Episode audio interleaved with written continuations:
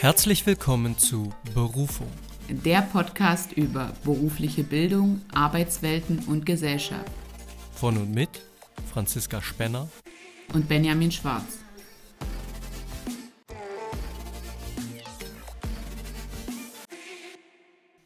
Hallo und herzlich willkommen, liebe Zuhörerinnen und Zuhörer, zu unserer heutigen Folge. Hallo, liebe Franzi.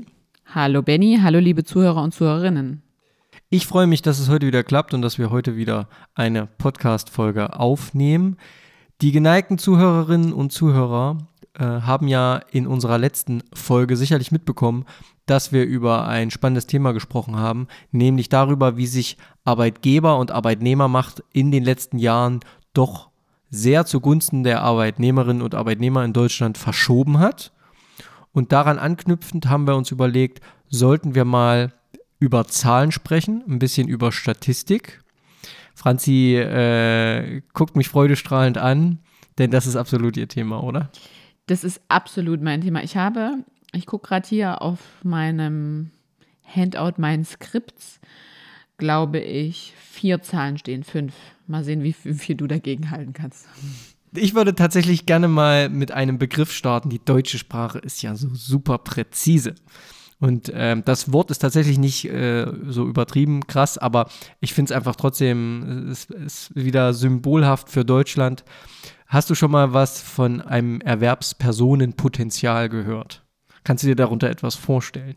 Ich kann mir darunter vorstellen, dass das Zahlen sind, ein Potenzial, was wir ausschöpfen können an Menschen, die erwerbstätig sein können, also unserem Arbeitsmarkt zur Verfügung stehen dürfen. Ich würde sagen Drittfach Mathe. Ähm, wow.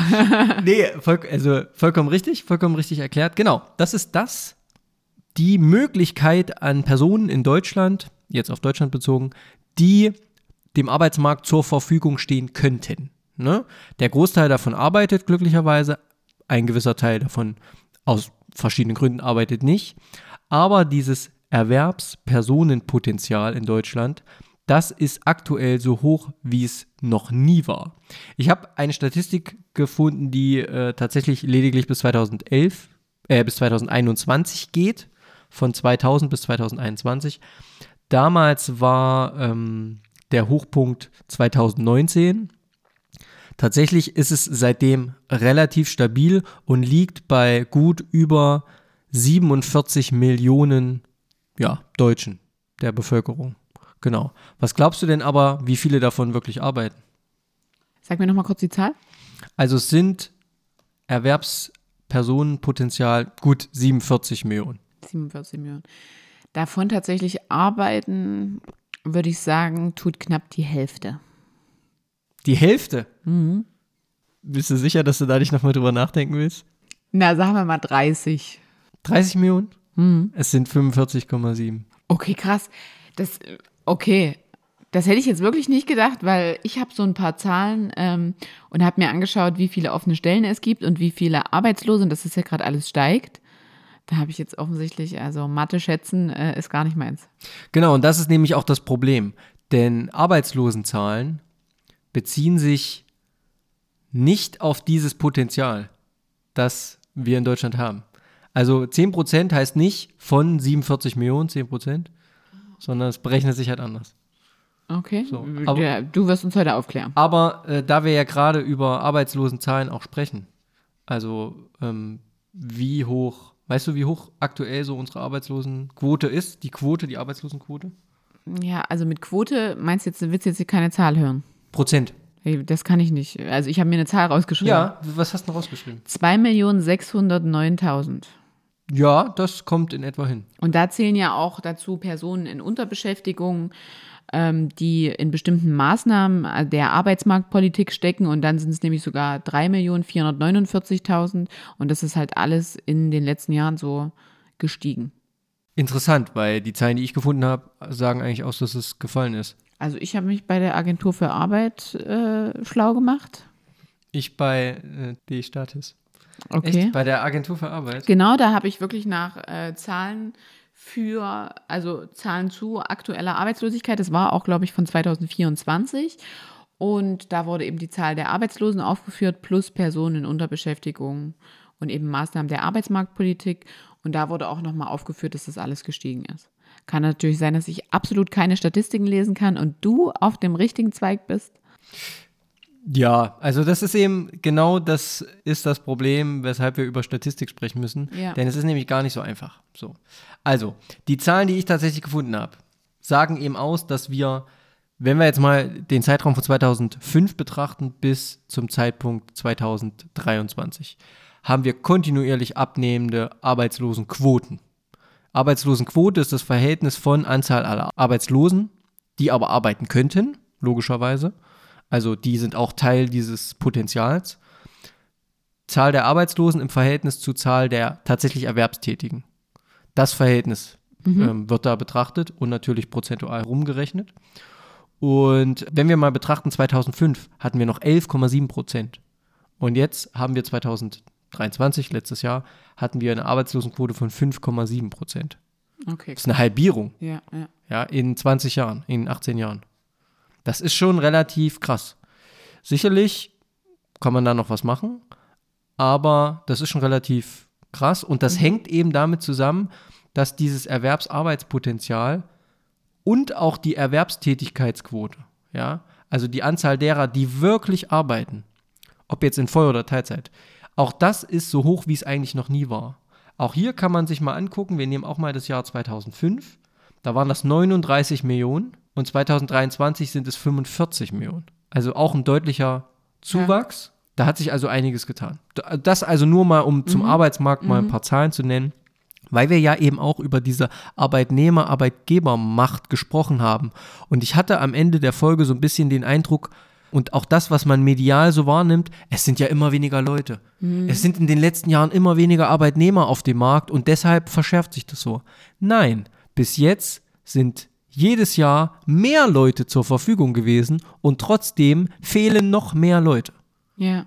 Das muss man sich vor Augen führen. Das heißt, wir haben jetzt schon eine Entwicklung, die dazu führt, dass ganz, ganz viele Leute fehlen, obwohl mehr, jedes Jahr mehr zur Verfügung stehen.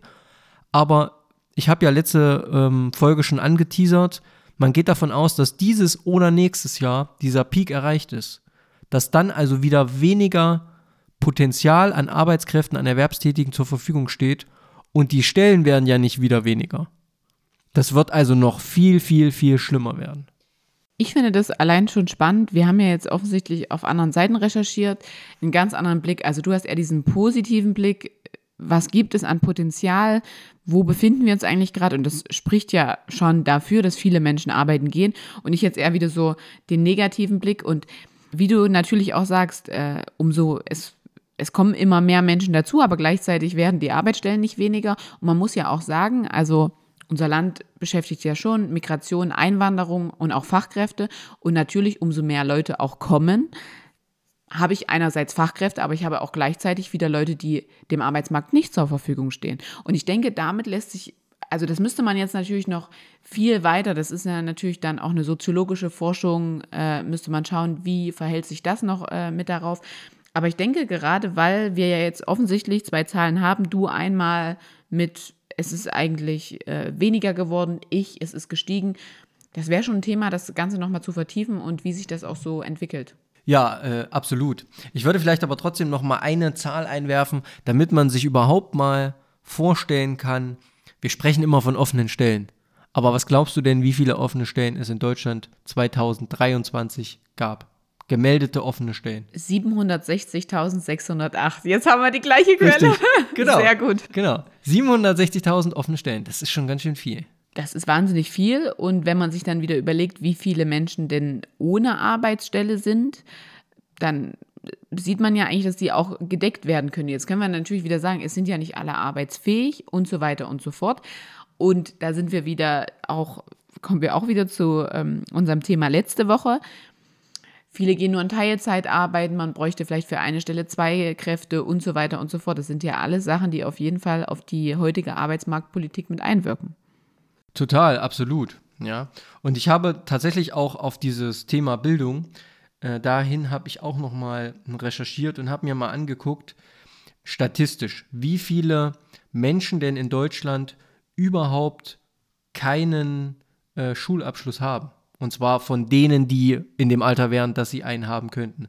Und das sind tatsächlich 4% der über 15-Jährigen. Wenn man sich das mal ausrechnet, ne, wir wissen ja, es gibt eigentlich sehr, sehr wenig junge Menschen. Das heißt, der überwiegende Teil ist natürlich irgendwie ne, relativ alt und ist auch vielleicht gar nicht mehr arbeitsfähig, muss man auch dazu sagen. Aber 4%, selbst wenn wir es nur auf unsere erwerbstätigen Potenzial beziehen, dann ist das schon relativ viel. Dann könnten wir viele dieser, dieser Stellen damit auf jeden Fall füllen.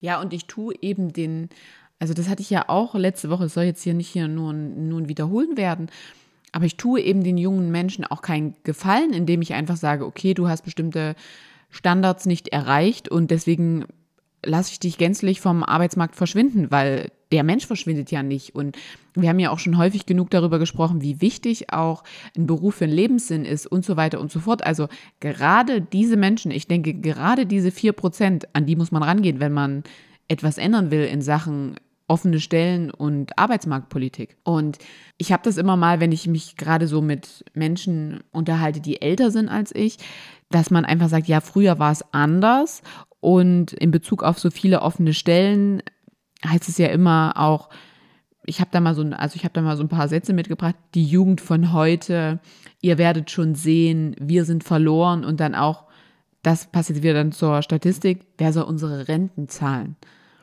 Und da muss man jetzt mal ganz, also ich möchte jetzt nicht irgendwie jemanden diskriminieren oder so, aber überspitzt zu sagen, wenn jemand jetzt im Rentenalter ist, die Jugend von heute für seine zukünftige Rente verantwortlich zu machen, das finde ich schon, also die Medizin ist jetzt auch noch nicht so weit, dass wir alle 120 werden. Und es ist wahrscheinlich auch ganz gut so. Ja, ich verstehe, was du meinst. Und ich glaube, junge Menschen und gerade die, die noch nicht mal im Arbeitsleben sind, die sind als allerletzte dafür verantwortlich zu machen. Aber wenn ich natürlich in diesen Gedanken drinstecke, naja, wir haben ein Rentensystem, wo die Jungen für die Alten bezahlen. Ist ja auch ein Umlauf, also ein Umlaufprozess quasi. Ja, wir haben ja schon mal über die Rente auch gesprochen. Mhm da sind natürlich die jungen Leute die allerletzten, die da Adressaten sind. Aber wenn ich natürlich noch diese nicht mehr funktionierende alte Denkstruktur habe, dass die Rente so noch funktionieren kann, dann ist natürlich der logische Schluss, ja, die Jungen, die müssen jetzt für mich arbeiten. Was aber dabei nicht bedacht wurde, dass dieses Rentenprinzip rein theoretisch noch funktionieren würde, wenn diese alte Generation mehr Kinder in die Welt gesetzt hätte. Das wird ja auch immer vernachlässigt. Das ist ein, auch ein sehr, sehr. Sicherlich äh, ist das nicht auch immer auf jeden Einzelnen zu beziehen, um Gottes Willen, ne? Aber diese Generation, die sich ja teilweise aufregt, sind auch die, die glücklicherweise, und auch das ist eine Frage von individueller Selbstbestimmung, sich dafür entscheiden konnten, weniger Kinder zu bekommen, was sie glücklicherweise für ihr Leben auch wahrgenommen haben, was aber dazu, naja. Glücklicherweise für ihr Leben auch wahrgenommen haben. Na, wenn sie das für sich als sinnvoll erachtet ja, ja. haben, weniger Kinder zu bekommen als die Vorgängergeneration, die irgendwie deutlich mehr Kinder mhm. hatte, ist das doch, haben sie doch dadurch wahrscheinlich ein glücklicheres Leben geführt. Das, das meine ich damit. Genau. So, und diese individuelle Selbstbestimmung, das steht denen ja zu, dieser Generation. Ne? Also als die Pille aufkam und etc., Pillenklick ist ja auch definitiv sichtbar in den, äh, in den demografischen Tabellen und in den Statistiken dazu. Ist ja zugestanden. Und heute gesteht man der jungen Generation, die eben sehr, sehr wenige sind, aber nicht zu, zu sagen, wir möchten unsere Individualität auch ausleben, das passt doch irgendwie vorne und hinten nicht. Nee. Das passt überhaupt nicht. Und wie du das schon sagst, also man hat sich ja, die älteren Generationen haben sich ja von der Großfamilie, die sie ja auch damals absolut noch brauchten, um das Überleben zu sichern, Fuck. hin zu Ein- und Zweikindfamilien entwickelt. Und das sind natürlich auch die Kinder, die heute fehlen beziehungsweise die Arbeitskräfte. Und dann wird ja von uns einerseits verlangt, jetzt kriegt mal wieder Kinder, aber gleichzeitig arbeitet auch, um unsere Rente reinzubringen. Und diese Vereinbarkeit ist ja mittlerweile auch viel, viel schwieriger geworden.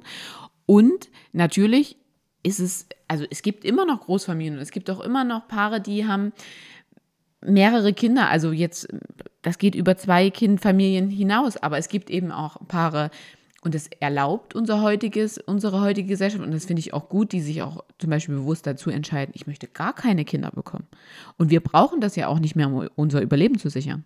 Das stimmt. Äh, gesellschaftlich ist das so, dass jedes oder dass wir als Individuen immer weniger auf wirklich die direkt umliegenden anderen Individuen, ja, auf unsere Höhlenrotte angewiesen sind. Aber äh, ich glaube, am Ende funktioniert es eben trotzdem nicht so, ja. Also, wenn du nur für dich alleine bist, glaube ich, als Mensch ist das auch nicht erstrebenswert. Ich weiß, es ist nicht das, was du, aber. Nee, aber ich meine, da sind wir wieder bei Rechten und Pflichten. Wir wollen alle die gesellschaftlichen Rechte haben, uns äh, hier irgendwo die Vorteile dieses Lebens in äh, dem Staat der Bundesrepublik Deutschland ja auch haben. Aber Pflichten sehen wir ja in dem Sinne teilweise auch nicht.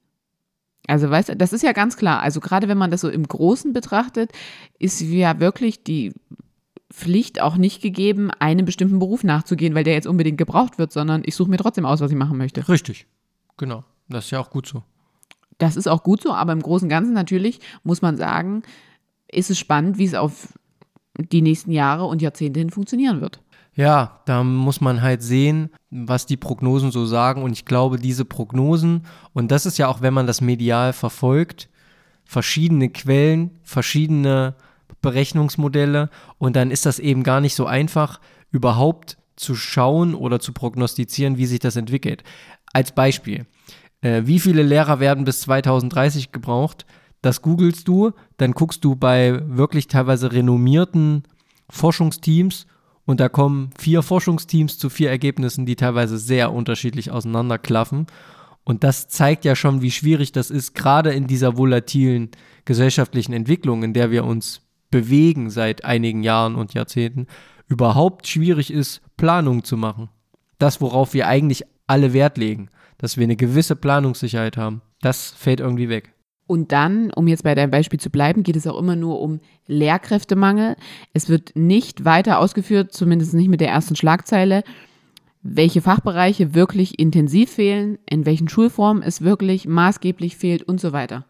Das ist ja auch immer nochmal entscheidend. Ja, richtig. Wobei ich denke, dass da diese Untersuchungen auch äh, detaillierter drauf eingehen. Ja, aber der erste Aufmacher, den der Bürger, ja. die Bürgerin, ja, die Gesellschaft, das ist ja auch das mit unseren Zahlen. Der erste Eindruck, niemand recherchiert ja wirklich so eine Fachtexte im Privatgebrauch oder wenige. Das stimmt. Und äh, wir können ja von den Lehrern auch weggehen oder zumindest mal artverwandt zu den Erziehern. Mhm. 100.000 Erzieher fehlen in Deutschland oder 97.000. Ne, und dann würde man jetzt denken, überall ist Knappheit. Wenn man dann aber genauer liest und natürlich auch die Historie kennt, gerade was das Erzieherwesen auch in den ähm, neuen Bundesländern angeht, dann ist der Mangel in Thüringen, Sachsen, Sachsen-Anhalt, Brandenburg und eben Mecklenburg-Vorpommern lange nicht so hoch wie in den äh, alten Bundesländern. Genau. Und so würde ich nur sagen, würde ich dir zustimmen, so verteilt sich das eben und man muss sich das eben genauer angucken. Genau, und bevor du jetzt mit deinem Potenzial bekommen, gekommen bist, muss ich sagen, habe ich die Zahlen auch eher negativ betrachtet. Und ich glaube, das ist auch so ein bisschen das, das Modell unserer Zeit. Immer alles so ein bisschen, wir reden nur von Schock und was uns fehlt und aber nicht von dem, was wir haben. Also aktuelles Beispiel, der PISA-Schock. Das ist auch kein Schock. Wir wussten doch auch schon vorher, wie es in der Schule abläuft. Und die Ergebnisse haben noch für sich gesprochen. Braucht man wirklich ein PISA-Ergebnis dazu?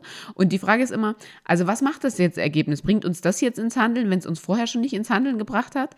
Also ich finde immer so Zahlen und Statistiken, also passt jetzt, finde ich, an diese Stelle ganz gut. Die werden ja anscheinend benötigt, um ins Handeln zu kommen.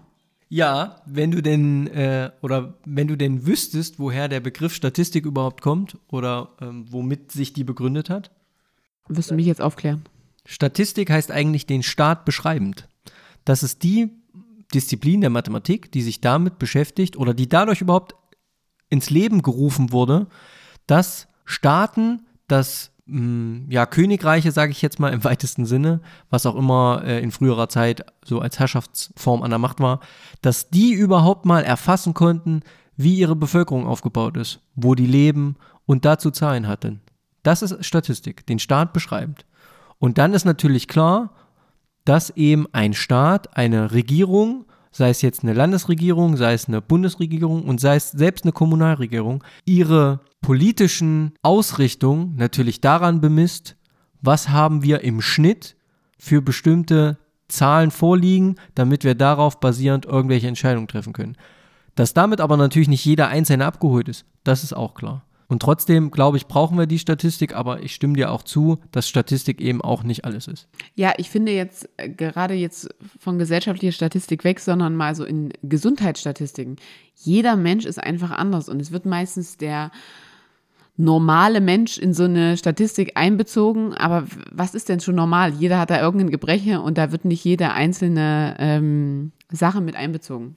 Ja, weiß Also ich nicht. Statistiken können aber immer nur ein grobes Bild geben und Ich weiß, was du meinst. Ich stimme dir äh, in großen Teilen schon zu, aber würde auch sagen, mit dem begrenzten Wissen, was ich dazu habe, dass gerade die Medizinstatistik so ein spezieller auch Forschungsbereich der, Medi der Mathematik ist, ähm, dass man da schon gute Aussagen treffen kann. Aber ich weiß auch darum, dass gerade auch in medizinischer Forschung bestimmte Dinge gerade auch was euch Frauen angeht, dass ihr da echt benachteiligt seid, wenn es darum geht, was ist denn der normale Mensch.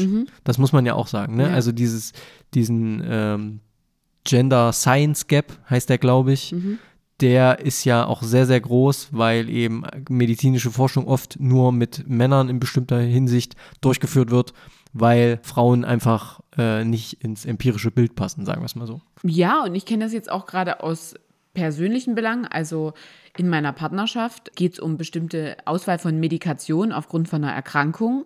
Und dann ist es ja wirklich so, wenn du siehst, wer in den Statistiken auf welche Person dieses Medikament angepasst wurde, muss ich sagen, sind es häufig kranke, gebrechliche Leute, die diese Erkrankung haben, die dann vielleicht auch zusätzlich noch Übergewicht haben, nicht auf diese Bewegungsstandards und so weiter kommen. Und dann kommt da ein junger, fitter Mensch hin, der passt ja nicht in dieses Standardbild. Ja, klar, wenn es da irgendwie einen Normaltyp gibt, der dann sehr abweicht von dem, was man selber verkörpert, stimme ich dir zu. Ja. Genau. Also, was wir konstatieren können, ist, glaube ich, dass Statistik generell irgendwie oder aus welcher Quelle es stammt, immer mit Vorsicht zu genießen ist. Genau, und sie gibt einen groben Überblick, aber das, was wirklich diese, also meine Lebenswelt, meine Realität ist, ich finde, das sollte man, das ist für mich so ein, so ein, so ein Zwischenfakt, das kann man nicht an Statistiken festmachen, sondern da muss man wirklich in seinem Wirkkreis gucken, was da gerade angebracht ist, was benötigt wird und wohin auch die Entwicklung geht. Und daran auch ansetzen und nicht sagen,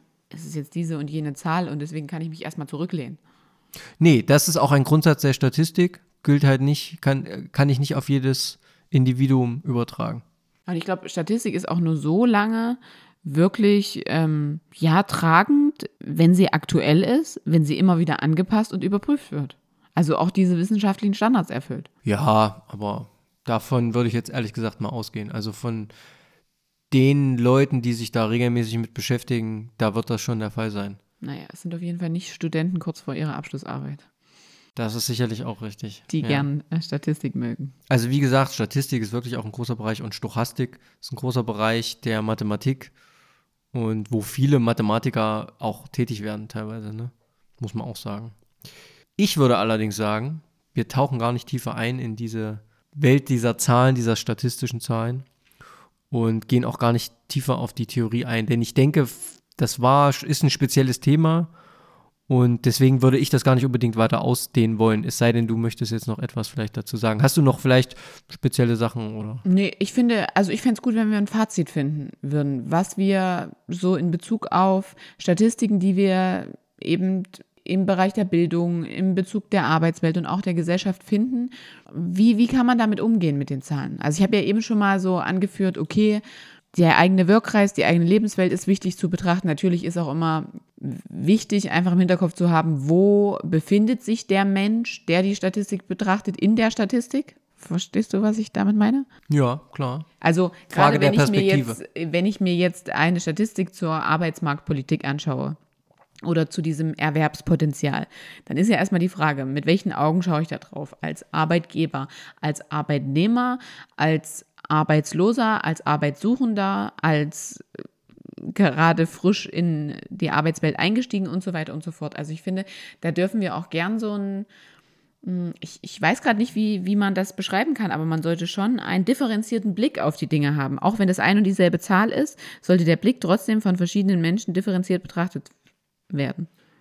Genau, bin ich absolut deiner Meinung und das führt mich immer wieder eigentlich auch zu dieser, zu diesem Satz, dass es eben nicht immer nur eine Wahrheit gibt, Ja. sondern man muss wirklich sich manchmal angucken aus der Perspektive des anderen, warum sieht er das so anders als ich? Ne? Klar gibt es Dinge, die sind faktisch so und nicht anders, aber Leben ist halt mehr als eben nur Statistik. Das ist eben so. Genau.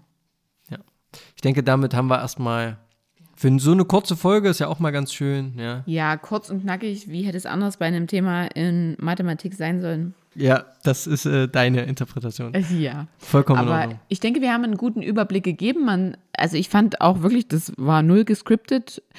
Unseren Einstieg, zwei verschiedene Zahlen, zwei ganz andere Perspektiven auf dieses Thema. Und ich denke, man kann einiges mitnehmen. Und wir freuen uns, wenn ihr uns zugehört habt. Und ich freue mich, wenn wir uns in zwei Wochen wiederhören, Benny. So machen wir das, Franzi. Vielen Dank, liebe Zuhörerinnen und liebe Zuhörer. Genau. Bis dahin. Tschüss. Ciao.